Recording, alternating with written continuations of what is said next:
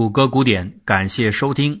在上一期的节目当中，介绍了嫌疑大忽悠马可波罗的祖师爷，极有可能是几位知名的阿拉伯旅行家。他们创作的关于中国的所谓游记，大多被认定是利用二手知识和道听途说，经过转采加工形成的。不过，其中有位相对可靠的阿拉伯商人苏莱曼，似乎真实的经海上航路到过中国和印度。根据他的所见所闻，创作了一部书，这就是《中国印度见闻录》的卷一。该书中提到了许多关于大唐帝国的极有意思的故事，虽然有些内容很夸张，却提供了一个不同的观察唐帝国的视角。到了公元十世纪初，阿布赛义德哈桑根据自己的经验，对苏莱曼游记的内容进行了补充修订，形成了《中国印度见闻录》的卷二。这其中同样不乏奇葩的传说和故事，本集就将继续穿越时空，为大家奉上这些来自遥远中东的旅客一千多年前的大唐攻略。在中国，男女的通奸将被定为死罪，盗贼和杀人犯也将被处死。执行死刑的方式却非常特别，犯人的双手被反绑在脑后，然后把右脚扳过来反扣在颈后的右手上。左脚反扣在左手上，如此一来啊，双脚反折到背后，身体扭曲成球形。此时就算是没有人看管，犯人也根本无法动弹。时间久了之后，受刑之人的胫骨、脊梁骨和腰骨会逐渐脱臼，呼吸会变得越来越急促，逐渐在痛苦中死亡。请注意啊，中国古代各个时期的酷刑峻法着实不少，但是在古籍中却从未见过这样的死刑方式。据推测，这很有可能是唐末广州一带的某种私刑土法，又恰好被作者看到了。中国的有些女子不愿意出嫁做一个贞洁的女人，反而追求放纵自由的生活。于是呢，她们就会去主管警卫的衙门报道，说明自己志愿为娼，特来办理相应的纳税备案手续。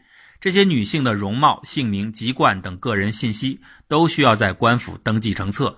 之后呢，会在他们的脖子上挂一枚铜牌，上面刻有官府的印记，相当于合法的营业执照。从此之后，只要他们准时纳税，就可以依法接客。如果一位男性想娶这样的女人为妻的话，就会被判处死刑。这其中啊，关于私娼的这种技术，同样是非常奇特的，在其他所有关于唐代妓女的研究作品里，都找不到类似的描写。或许这里有民间传说臆造的成分，也可能性服务这样不够光明正大的行业的潜规则，并未完全记录在正史当中。中国人，尤其是男性，都喜欢留长头发，这是因为他们没有像阿拉伯人一样，从小生下来就被揉成圆形的脑袋瓜为了遮挡住自己的偏头，他们就选择用长头发加以掩饰。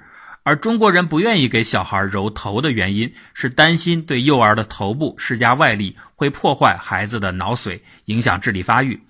这个说法肯定是阿拉伯旅行者完全未经询问得出的自己的揣测。他当然不会想象到身体发肤受之父母不可轻弃的这种文化观念。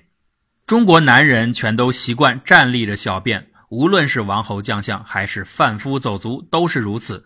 不过，他们有一点区别的是，贵族会使用一种一尺多长的、外面涂了漆的木管作为小便器具，可能这样做能够防止尿液滴落在身体上或者是鞋面上。中国人的这种习惯来源于一个观念：站立有助于排净尿液。如果小便不释放干净，就容易引起结石等膀胱疾病。其实呢，借助管子小便的可不只有中国人。在阿拉伯的民间故事集《一千零一夜》当中，同样有关于使用皮管来小便的情节。这个习惯其实，在东方各民族当中都普遍存在过。中国的房屋是用木材和藤条建成的，这种藤条和我们阿拉伯人使用的芦苇一样，可以从中间破开，编织成各种物品。哎，很显然，从后面的这个类比可以看出，这里边提到的藤条其实应该是指竹子。房屋建成后。中国人会在墙外面涂上灰泥和油料，这种油料是用蓖麻籽制成的，涂到墙上如同乳汁般光亮洁白，令人赞叹。不过，这样的木头藤条的房间有一个最大的隐患，就是容易失火，会造成财物的重大损失。对此呢，中国人想出了一个很聪明的办法，他们把贵重物品集中放在一个大箱子里，箱子下面装上轮子，形同一辆小车。房子的大门处没有任何的台阶和门槛，一遇到紧急火灾发生，人们推起这辆厢车就能夺门而出，极大减轻了风险。中国的丝绸衣料真的是令人感到惊艳的。有一次，一位在广府的一个很值得信赖的阿拉伯商人向作者讲起了一段他的亲身经历。某一天，该富商前去拜会广府的一名宦官，说着说着，富商突然注意到这名宦官在身着两层衣服的情况下，居然还能清楚地看到他胸前的一颗黑痣。于是，这个商人便盯着这粒痣，呆呆地出了神儿。宦官就觉得很奇怪，就问他为何盯着自己的胸部看个不停。商人回答说：“你的痣隔着两层衣服还能居然显露出来，我觉得十分神奇。”宦官听罢哈哈大笑说：“那你仔细数清楚了啊，看看我到底穿了几件衣服。”说罢，动手把身上的丝绸衣服一件一件解开。原来啊，他此时竟然穿了五件衣服。这些丝绸是如此的轻薄曼妙，其优良质地真的令人震撼。当然，这些料子即使在绸缎中也属于顶级产品，只有宦官这样的显贵才可以使用。一般的贸易中是绝对不会卖给阿拉伯商人的。在真主创造的人类中，中国人在绘画手工艺方面是最娴熟的，没有任何民族能在这几个领域超越他们。他们能用双手创造出别人认为不可能制造的东西。在唐朝所处的那个历史阶段，阿拉伯帝国的影响力正在蒸蒸日上。从高傲而且见多识广的阿拉伯商人口中得到这样的评价，足以证明那个时代中国的制造业水平确实雄冠全球，以至于西亚的骄子们也甘心拜服。不过，和包括中国人在内的所有民族一样，阿拉伯人也是有着妄自尊大的一面的。游记中提到的一个小故事，可以充分佐证这一点。中国人一贯以中央帝国自居，周边的地区不是东夷西狄，就是南蛮北戎，总之都是远不如自己的次级文明。岂不知在阿拉伯人的世界观中，地球的格局完全是另一个样子。有一次，在巴士拉城居住的一个阿拉伯贵族之后伊本瓦哈卜，因为自己的城市遭到敌人的入侵而被洗劫一空，于是逃到了港口。正好有一艘驶往中国的船只经过，他便决心跟随商船到中国旅行，并拜见中国皇帝。他一路漂洋过海到达广府之后，又经过两个多月的奔波，辗转来到了都城胡牡丹，也就是长安城。在皇宫门口，瓦哈卜等候多日，请求觐见皇帝，并称自己是尊贵的先知之后。皇帝一面命人妥善安排瓦哈卜的食宿，一面着广府的宦官在阿拉伯商人中间调查核实此人的身份是否属实。最后，皇帝相信了瓦哈卜的贵族血统，并接见了他。会面时，中国皇帝向这位客人打听阿拉伯帝国的情况。他询问道：“你们的皇帝是怎么战胜强大的波斯王的？”对此，瓦哈卜回答：“全凭真主的庇佑。波斯人只崇拜火，并且他们向月亮和太阳下跪，铸下了大错，所以我们能够一战而胜。”中国皇帝很满意，接着问：“既然你们能够战胜波斯，成为一个威望最高、地域最广的帝国，那么你对于世界上各个国家的皇帝究竟作何评价和比较呢？”在一位皇帝面前回答这样的问题，实在是有一点敏感。瓦哈卜不敢造次，他就只能推脱说：“我没有关于皇帝的知识。”于是中国皇帝便告诉了阿拉伯客人他心目中的答案：世界上的诸王之中，真正算得上君王的只有五位。统治伊拉克的阿拉伯皇帝处于世界的正中心，其他所有的君王都环绕着他，因为他统治的地域最大，能力最强。我们中国人把他尊称为万王之王。排在第二位的就是朕这位中国皇帝，称为人类之王。得到这个称号，是因为我们中国的臣民和君主之间的关系最为融洽，君君臣臣，父父子子。而且啊，中国皇帝和其他周围的小王也保持了和睦友好。第三位应该是猛兽之王，他就是中国北面的突厥王。这不仅因为他居住的地方有大量的猛兽存在，也因为他的性格如同野狼一般。第四位是大象之王，也就是印度的皇帝。这位君主同时被称作智慧之王，因为据说智慧起源于印度。第五位是最西边的拜占庭皇帝，号称美男子之王。他的长相如此之美，是人类中最出众的。世界上的万国以此武王最为杰出，其他的就不值一提了。明眼人一看就知道，这个故事里的世界观显然不是中国式的，所以整个情节百分之百是虚构的。它反映的其实是阿拉伯地区当时的人们对整个世界的看法。借助中国皇帝之口说出这样的话语，无非是一种出口转内销的叙述方式罢了，目的是印证这五大王架构的真实性。我们不能简单的把这样的世界观理解为阿拉伯人的妄念，就像我们不能简单的把中国人自居为中央帝国的观念视为无根源的虚荣心一样。从地理上来说，中国的北面是戈壁草原，西面是浩瀚沙漠，东面是汪洋大海，南面是崇山峻岭。这样的一种盆地化的格局，自然而然就会使人产生碗在水中央的感觉。那同样的道理，世界五大王之学说也是地理态势在阿拉伯人头脑中的映射。这种说法似乎应该起源于更早的印度四天子说，即世界是由人、马、宝、象四位天子共治的。东方的中国人最多，所以是人之主；北方的突厥马多，所以是马之主。南方的印度象多，所以是象之主；西方的波斯帝国喜欢做生意，所以是财宝之主。玄奘法师的《大唐西域记》里就明确引用过这种学说，里边曾经提到：东方人主仁义昭明，北方马主天资狂暴，南方象主特贤异术，西方宝主武获直之力。印度形成这样的世界观，显然和其所处的地理位置以及人类喜欢标签化的标识知识系统的倾向有关。而同样的，这一习惯又经过数百年后，在阿拉伯民族崛起之时，便迁移至阿拉伯人的脑海当中。当时人类所知的世界的地理范围已经隐约扩展到整个亚欧北非大陆。在这个体系中，阿拉伯半岛的确处于地理的中心位置，所以四天子变成了五大王。多出的一个中心之主，万王之王，那自然而然就由迅速崛起的阿拉伯帝国自己来占据了。而王中之王的这个理念，在两河流域和波斯高原一带很早就存在过。比如古波斯的大流士王就在贝希斯敦铭文当中用三种文字自诩为万王之王、波斯之王、各地之王。故此可以说。阿拉伯人的五大王论是印度的四天子论加上万王之王的理念的合成产物，是一种方位世界的秩序构想。其实啊，即使到今天，人们仍在不自觉地延续着这种方位世界的格局理念。例如，邓小平曾经说过：“世界的主题是和平与发展，和平是个东西问题，发展是个南北问题。”这不仍然是建构在四方世界观上的一种天才概括吗？五大王格局论的形成，反映了人类内心的一种行为逻辑，就是在文明和知识尚不完备时，就会竭力的来描绘整个体系的全貌。那不知道或者不清楚的地方，就靠想象来填补。这并不是幼稚啊，而是一种动力。现代科学的发展其实一直遵循着这种行为秩序。在密文录中记载了当时的人们对世界地理的一种认知和想象，今天看起来仍然算是一个巨大的脑洞。书中说，连贯中国、印度和阿拉伯半岛的这条海路叫做洲海，这是我们阿拉伯商人较晚些时候才逐渐熟悉起来的一片海域。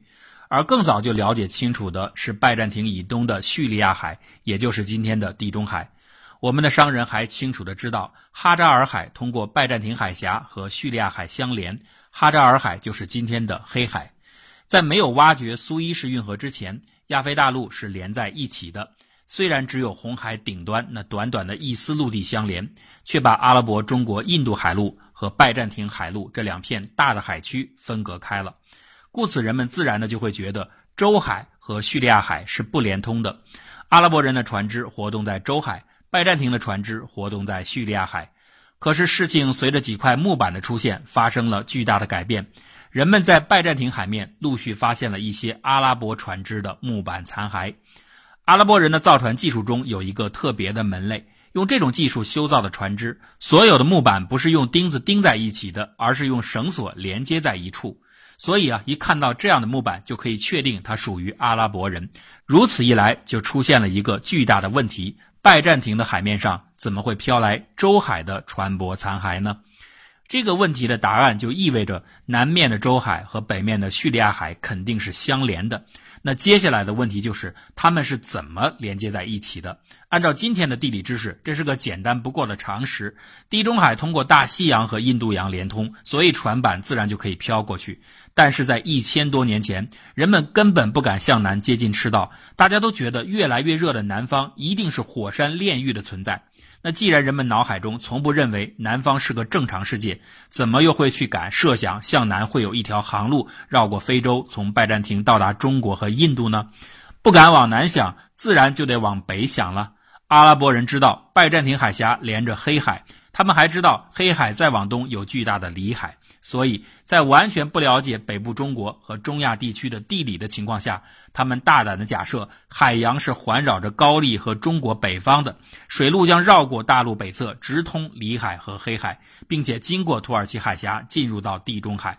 如此一来，船板就可以从北方飘过来。这等于说，阿拉伯人居然在毫无证据的情况下，认为整个欧亚大陆被一圈海洋环抱着。这种四周接海的看法。正是“周海”这个称呼里“周”的来历。有趣的是，这种认知在无意中和中国人的地理观念不谋而合。中国人也觉得自己待在一块漂浮于海面的陆地上。那所不同的是，中国人得出这种理念的实证基础比阿拉伯人更加少，而阿拉伯人所认知的海洋包围的大陆，比中国人想象中的还要更加大。有些人可能会提出一个疑问。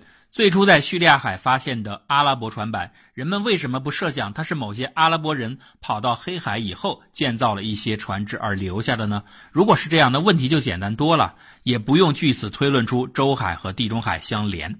其实漂流物中发现的不仅仅是船板，还有阿拉伯、印度、中国航路上特有的香料。就算船板能够用上面的理由勉强解释过去，那香料的出现一定意味着残骸的确是从印度洋上漂流而来的。此外，这里提到的不钉钉子的船，在后来的马可波罗游记中也出现过。马可波罗在描述波斯湾的霍尔木兹城时说，这里的船只非常简陋，船板使用印度的椰子皮搓成的绳索连在一起，而不用钉子固定。阿拉伯人并不是不懂得钉子。他们不用钉子的原因，在一本白图泰的游记中给出了详细的解释。印度洋的海底礁石非常的多，如果是钉在一起的船只撞上去，就会立刻散架；而用绳索拴连在一起的船板，因为相互之间有弹性，比较不容易损坏。至于船板之间的缝隙，则是用鲸鱼的油脂作为填充物，来防止海水的渗漏。关于中国的趣闻，书中的其他记载还有很多，比如皇帝召见瓦哈卜时，请他一起观赏中国的画作，里面竟然有诺亚方舟的场景和耶稣骑驴的画面。中国皇帝还大胆的断言，大洪水的确发生过，只不过没有淹没中国和印度。耶稣的传教时间不过三十多个月，等等。根据唐朝时期中国与基督教的波斯教会，也就是景教，还有与大秦国，也就是东罗马帝国存在着的密切交往的情况来看，书中所记叙的见面场景，即使不是完全真实的，也有可能存在，并且中国皇帝还给瓦哈卜看了先知穆罕默德骑骆驼的画像，以及佛陀和老子的画像，这些都符合基本的逻辑。当然，除了这些可能正确的内容外，也有很离谱的故事。其中讲述的一个和广府太监发生了象牙贸易纠纷，跑到长安城告御状的呼罗山商人的故事，那就肯定是假的。里面什么拉动街道上皇家专设的诉讼铁链，就可以自动敲击皇帝头上的钟，以及皇帝如何主持公道，这听起来完全是中国民间评书的感觉，只不过主角奇怪的换成了一个穆斯林而已。穆斯林的先知穆罕默德曾经说过。知识即便远在中国，也当前往求知。正是在这句话的感召下，也是在经商求利的驱动下，阿拉伯的旅行者和商人纷纷踏上了东方之路，探寻古中国和古印度的神秘学问。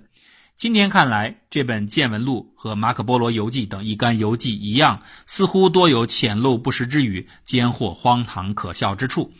但毕竟，这是西亚与西方的文明向中国主动探求的一种印证。今天的我们不应该只是坐在家中指指点点嘲笑这些书籍的谬误，更应该思考的一个问题是：同样发出过“路漫漫其修远兮，吾将上下而求索”呼唤的古老中国，为什么很少出现这样的探索攻略？哪怕它是战忽局出版的。互联网时代走向开放很容易，走向封闭更简单。如果您喜欢我们的节目，就请关注我们的微信公众账号，或者加入我们的讨论群。方法很简单，就是搜索“谷歌古典”四个汉字，点击关注就可以了。谢谢大家的支持，谷歌古典精彩尽览。